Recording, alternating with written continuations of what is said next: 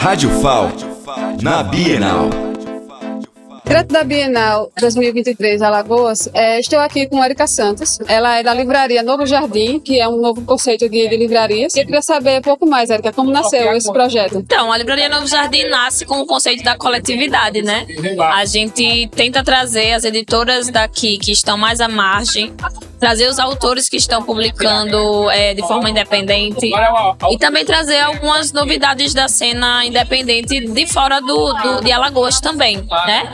E a gente cria essa coletividade e traz essa identidade, né? Acaba gerando essa identidade é, desse lance mais, mais das coisas que estão mais escondidas assim do mercado, né, do, do, mercado global, assim, da literatura, dos ensaios. E a gente acaba trabalhando também com uma diversidade de coisas para além do livro. A gente vende pôsteres, a gente vende jornal literário de Pernambuco, da Suplemento Pernambuco.